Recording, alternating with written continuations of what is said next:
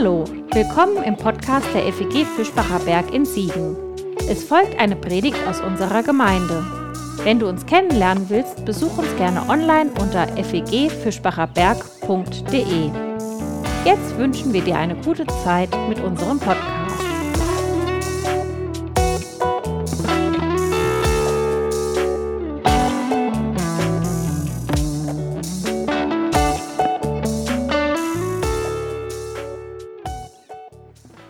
Gnade sei mit euch und Friede von Gott, unserem Vater und unserem Herrn Jesus Christus in der Kraft des Heiligen Geistes. Amen. Ja, das Thema für heute, das Thema auch für die Predigt wurde schon genannt von der Heike in der Moderation. Hauptsache gesund, Ausrufezeichen, Fragezeichen. Wir wollen heute darüber nachdenken, sehen wir das so? Kann man das so absolut sagen, Hauptsache gesund? Ist das das Wesentliche? Ist es vielleicht sogar das Einzige? Siehst du das auch so? Sehen wir das auch so? Es gibt diesen Spruch und er ist, hat eine volle Berechtigung. Der Gesunde hat viele Wünsche, der Kranke nur einen, nämlich gesund zu werden. Hauptsache gesund. Was würde Jesus dazu sagen? Würde er diesen Satz, diese allgemeine Wahrheit, die wir ja aus tiefstem Herzen aussprechen, besonders dann, wenn wir selber krank sind, wenn wir selber betroffen sind oder nahe Angehörige, Menschen, die wir lieb haben, schwer krank sind. Nicht mit einer Erkältung oder mit einem verstauchten kleinen Finger, sondern mit wesentlich schlimmeren Erkrankungen. Aber was würde Jesus dazu sagen? Ist auch für ihn die Gesundheit das Wichtigste, das Wesentliche? Die folgende Geschichte, der Predigtext, bringt uns zum Nachdenken, hat mich zum Nachdenken gebracht und ich möchte euch in dieses Nachdenken mit hineinnehmen. Markus 2, Vers 1 bis 12. Markus 2, Vers 1 bis 12. Einige Tage später kam Jesus nach Kapharnaum zurück und bald wusste jeder, dass er wieder zu Hause war. Die Menschen strömten so zahlreich zusammen, dass kein Platz mehr blieb, nicht einmal draußen vor der Tür. Jesus verkündete ihnen die Botschaft Gottes. Soweit ist das eine ziemlich normale Jesus-Geschichte. Jesus ist vor Ort, die Massen strömen, die Menschen sind neugierig. Jesus war ja zu seiner Zeit so etwas wie ein Promi, einer, von dem man schon gehört hatte, auch ganz ohne Instagram, Twitter und Facebook. Es hatte sich rumgesprochen, der ist etwas Besonderes. Der redet in einer Art und Weise, die wir nicht kennen. Sein, sein Wort hat Power, sein Wort hat Kraft. Und er heilt Kranke, weckt sogar Tote zum Leben wieder auf. Den müssen wir sehen. So, das ist bis heute so. Den muss ich mal gesehen haben. Den muss ich mal gehört haben. Und wenn ich sage, das ist eine normale Jesus-Geschichte, muss ich gleich wieder ein bisschen zurückrudern und sagen, was ist bei Jesus schon normal? Und was hier nach passiert, ist eben, finde ich, nicht normal. Da brachten vier Männer einen Gelähmten herbei, aber sie kamen wegen der Menschenmenge nicht bis zu Jesus durch. Darum stiegen sie auf das flache Dach, gruben die Lehmdecke auf und beseitigten das Holzgeflecht, genau über der Stelle, wo Jesus war. Dann ließen sie den Gelähmten auf seiner Matte durch das Loch hinunter. Als Jesus sah, wie groß ihr Vertrauen war, sagte er zu dem Gelähmten, mein Kind, deine Schuld ist vergeben. Tolle Sache. Die Freunde zeigen Einsatz. Aber mein erster Gedanke bei dieser Stelle ist manchmal Sachbeschädigung. Die haben das Dach kaputt gemacht von diesem Haus. Haben die den Besitzer vielleicht vorher gefragt? Ich glaube eher nicht. Aber mein zweiter Gedanke und alle weiteren Gedanken sind dann auch an dieser Stelle, solche Freunde sollte jeder haben. Die setzen sich ein. Die haben einen Freund, der ist krank, der kann nicht laufen, gelähmt wird er hier genannt, was auch immer er hat, Querschnittlähmung, Kinderlähmung, was auch immer, aber er kann nicht laufen. Und damals, in dieser Zeit, in dieser Kultur auch, war es, schwerbehindert zu sein, noch ein schwererer Schlag als heute. Auch heute ist natürlich der Einsatz für behinderte Menschen, die Gleichstellung und so weiter, die Teilhabe immer noch ein wichtiges Anliegen. aber wir sind schon ziemlich weit, würde ich behaupten. Und ich bin ja so ein bisschen als Gehbehinderter auch selber betroffen. Ich finde, die, das, was äh, Schwerbehinderte vom Staat, von der Gesellschaft an Hilfe bekommen, ist schon recht weit, auch wenn man mal in andere Länder blickt, auch heute noch. Aber damals bedeutete es, dass sie nur schwer oder gar nicht ihren Lebensunterhalt verdienen konnten, dass sie auf Almosen angewiesen waren. Natürlich war auch im Judentum das Almosengeben, das Abgeben an die Armen eine religiöse Pflicht, eine aus dem Glauben erwachsene Pflicht. Aber es war eben immer noch Almosen, es war immer noch auf das Wohlwollen des Gebers, davon war man abhängig. Solche Freunde sollte jeder haben. Die haben gesagt, hier muss sich was ändern. Und wenn wir eine Chance haben, was zu ändern, ihn gesund werden zu lassen, dann wollen wir die ergreifen. Und Jesus reagiert auf das Vertrauen der Menschen. Er sagt nicht, was macht denn ihr da für einen Blödsinn, seht mal zu, dass das Dach wieder zukommt, sondern er wendet sich direkt diesem Freund zu, weil ihn der Glaube, das Vertrauen dieser Freunde und des Gelähmten selber überzeugt. Aber er reagiert zunächst mal anders, als vermutlich die Freunde das erhofft und erwartet haben und auch die Umstehenden. Denn er sagt ja, deine Schuld ist dir vergeben. Erwarten würde man doch, nimm deine Matte und geh, juhu, geheilt, Hauptsache gesund. Aber nein, er sagt, mein Kind, deine Schuld ist dir vergeben. Und da sind dann welche bei, bei den Menschen, die reagieren gar nicht erfreut. Da saßen aber einige Gesetzeslehrer, die dachten bei sich, was nimmt der sich heraus? Das ist eine Gotteslästerung. Nur Gott kann doch Menschen ihre Schuld vergeben, sonst niemand. Jesus erkannte sofort, dass sie das dachten und fragte sie, was macht ihr euch da für Gedanken?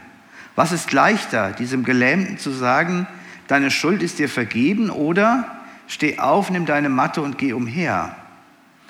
Ach ja, diese Theologen, sie sind immer dabei und immer kritisch beargwöhnen, was Jesus wieder sagt und was er tut. Und das gefällt ihnen nicht. Dass Jesus heilt, das lassen sie zu. Das äh, nimmt noch keine bedeutet noch keine Überforderung für sie. Aber dass er sagt, deine Schuld, Sünden sind dir vergeben, deine Schuld ist dir vergeben, das war aus ihrer Sicht dem lebendigen Gott vorbehalten. Und zwischen dem lebendigen Gott und Jesus konnten sie keine Verbindung sehen, konnten sie keine Übereinstimmung sehen. Also war das Gotteslästerung, also war das Anmaßung.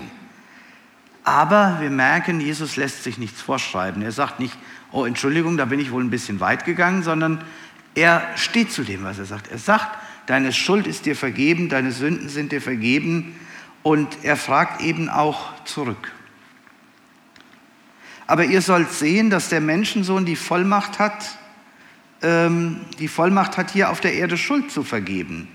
Also er bleibt dabei. Und er sagte zu dem Gelähmten, ich befehle dir, steh auf, nimm deine Matte und geh nach Hause. Der Mann stand auf, nahm seine Matte und ging vor aller Augen weg. Da waren sie alle außer sich, sie priesen Gott und sagten, so etwas haben wir noch nie erlebt. Hier sind, wie gesagt, vier gute Freunde und diese vier guten Freunde, das sind ja fünf gute Freunde, der Gelähmte war ja ein Freund von ihnen, diese fünf gute Freunde haben eine gute Idee. Einer von ihnen ist gelähmt und das ist ein Problem. Ich sagte schon in der damaligen Gesellschaft auf Almosen angewiesen, keine besonderen Arbeitsplätze wie heute für Menschen mit Behinderung. Aber eine Lösung ist in Sicht, eben Jesus ist in der Gegend und leider sind sie aber nicht die Einzigen, die davon gehört haben, dass Jesus in der Nähe ist, in der Gegend ist. Die Hütte ist voll, es ist kein Durchkommen möglich und dann haben sie eben noch eine gute Idee. Sie gehen nicht nach Hause und sagen, tja, schade, müssen wir mal gucken, wo wir, dass wir das nächste Mal früher sind. Nein, jetzt ist Jesus da, jetzt gilt's. Sie machen das Dach auf, sie, sie bauen da etwas ab, sie machen ein Loch. Früher die Leute wohnten ja hauptsächlich in Flachdachbauten, Lehm und Holz und diese Dinge. Das ließ sich also durchaus machen, ohne dass die Hütte gleich in sich zusammenfiel. Sie zeigen vollen Einsatz für den behinderten Freund. Und das ist gelebte Diakonie. Hier sind wir schon beim, beim Thema der Diakonie. Darum geht es, Menschen zu helfen, die sich selber nicht helfen können. Leben helfen, ist das Motto der Diakonie Bethanien. Und von daher sind wir da auch, was die Diakonie angeht, mitten im Thema. Dienst am Menschen. Die Freunde haben bis dahin alles getan, was ihnen möglich war. Sie haben den Weg auf sich genommen mit ihrem behinderten Freund. Sie haben das Dach aufgemacht. Sie haben ihn dahin gebracht, wo sie ihn haben wollten, nämlich vor Jesu Füße. Heilen konnten sie ihn nicht. Das war ihnen von vornherein klar. Helfen können wir, aber nicht heilen. Vor der Not stehen auch wir manchmal, wenn wir Leuten helfen wollen. Wir können ihnen helfen, ihr Schicksal erträglicher zu machen. Wir können Begleiter sein und erleben auch, dass andere uns begleiten. Aber die Heilung an sich ist uns, zumindest wenn wir keine Ärzte sind, nur begrenzt bis gar nicht möglich. Heilen konnten sie selber nicht, aber sie konnten ihn zu dem bringen, der heilen kann.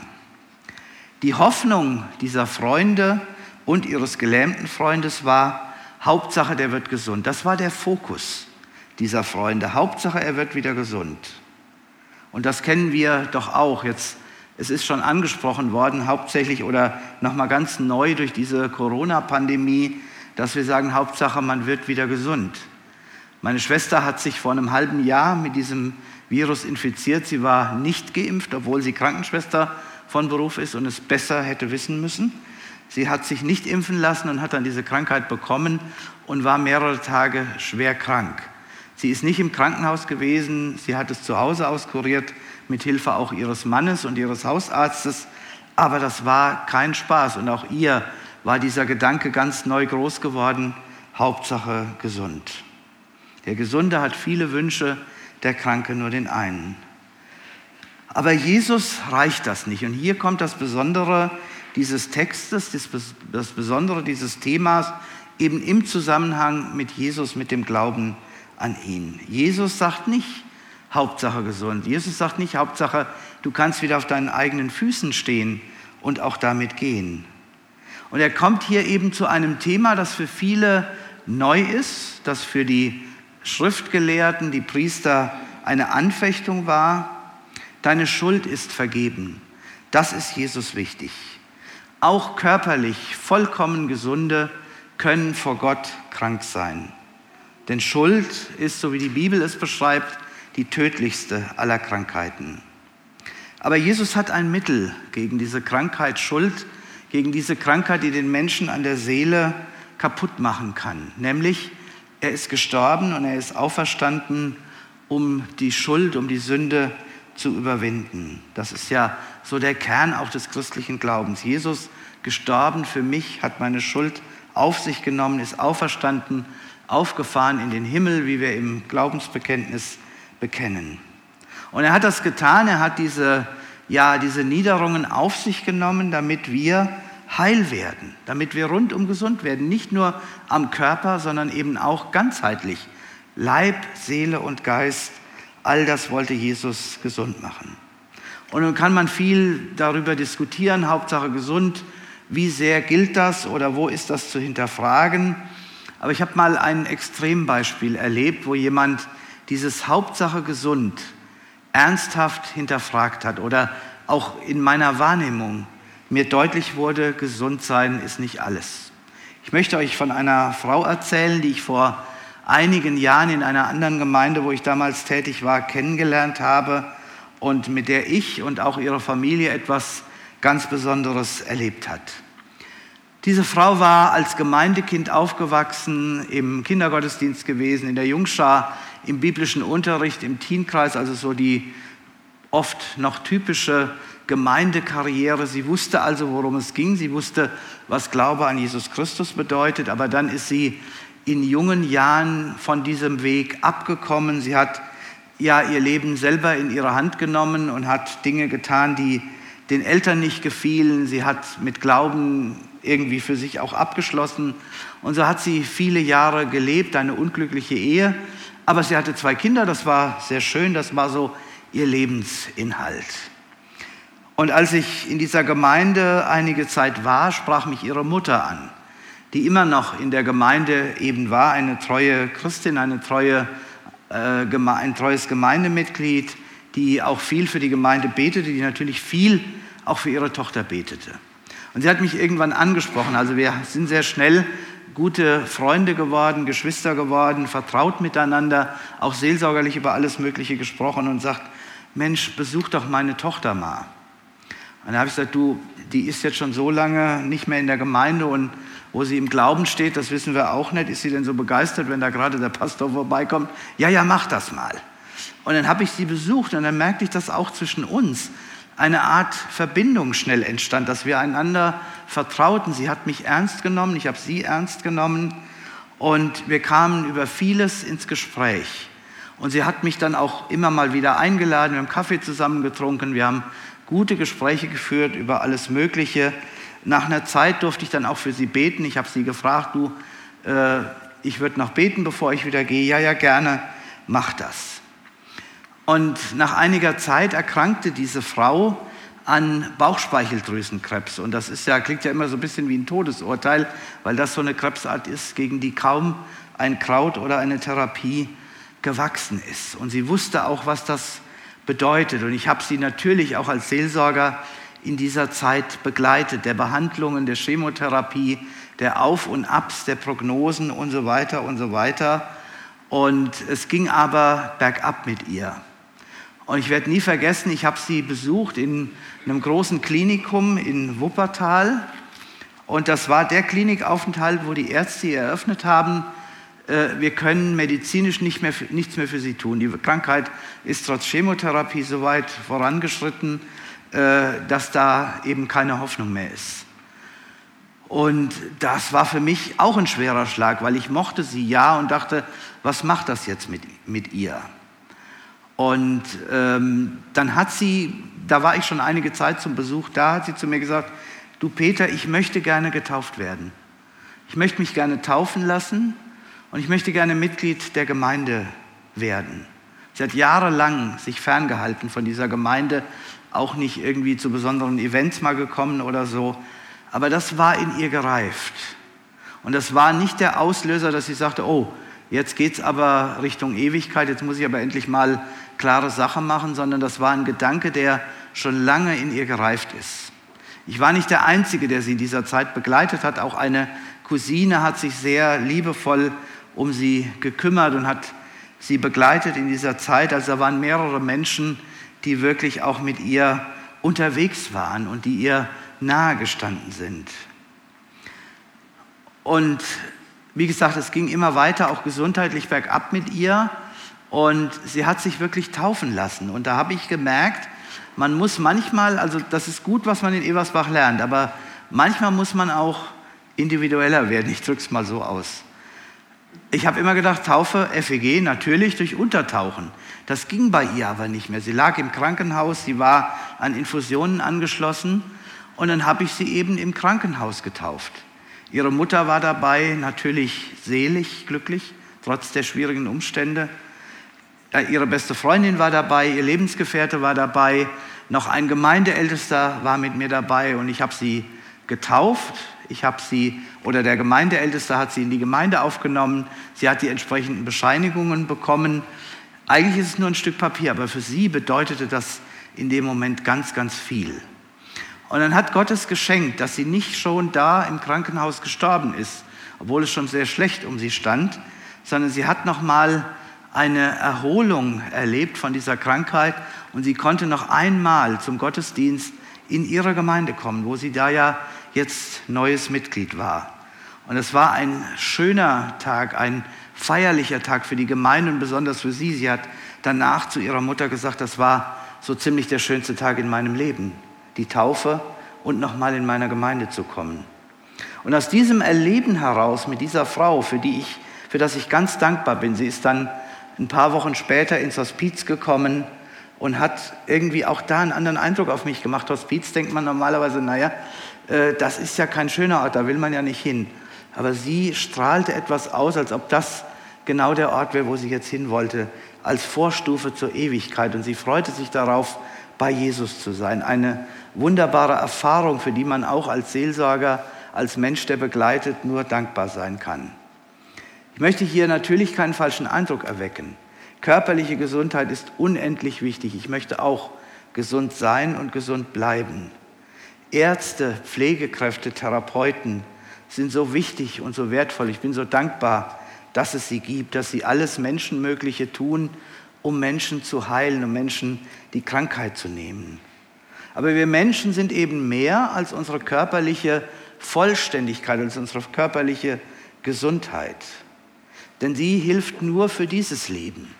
Mit körperlicher Gesundheit können wir in der Ewigkeit nichts anfangen. Und deswegen ist es Jesus wichtig, hier bei dem gelähmten Freund, aber auch für jeden Menschen, dass wir ganzheitlich heil werden, ganzheitlich heil für dieses Leben und über dieses Leben hinaus. Und das ist dann auch das Anliegen christlicher Diakonie. Das ist das Anliegen von dem, was wir in Bethanien tun.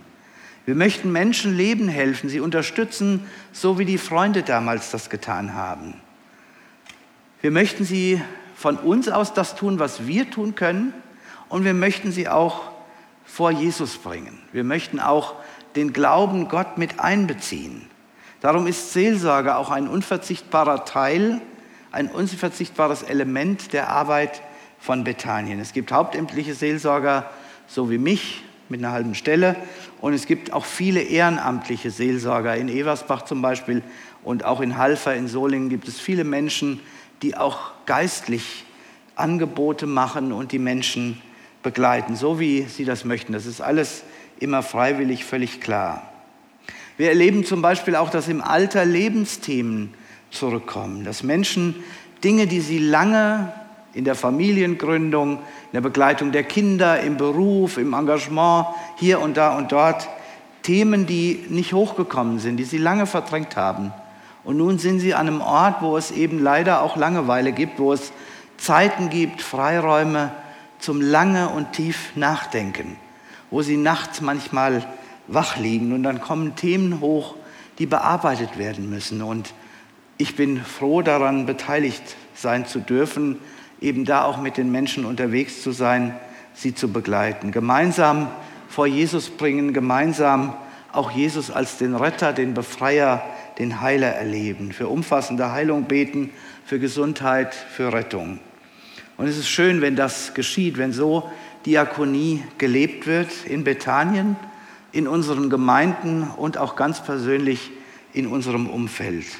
Dazu möge Gott uns segnen. Das war's für heute. Um keine neue Folge zu verpassen, kannst du den Podcast einfach auf deinem Smartphone abonnieren. Mehr Informationen findest du unter fegfischbacherberg.de. Wenn es dir gefallen hat, lass uns gerne einen Kommentar oder eine Bewertung da und sag es weiter. Tschüss und vielleicht bis zum nächsten Mal.